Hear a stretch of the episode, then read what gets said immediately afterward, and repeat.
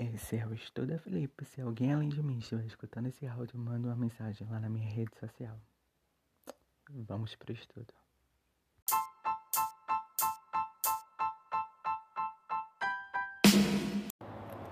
Súmula vinculante 15.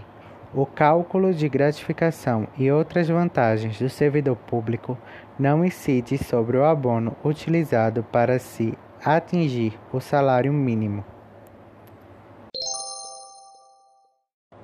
Comentários dessa súmula com base o material de Eduardo Belisário. As gratificações e outras vantagens do servidor podem ser utilizadas para complementar o salário do servidor e esse salário chegar ao salário mínimo previsto constitucionalmente pelo artigo 7 inciso 4.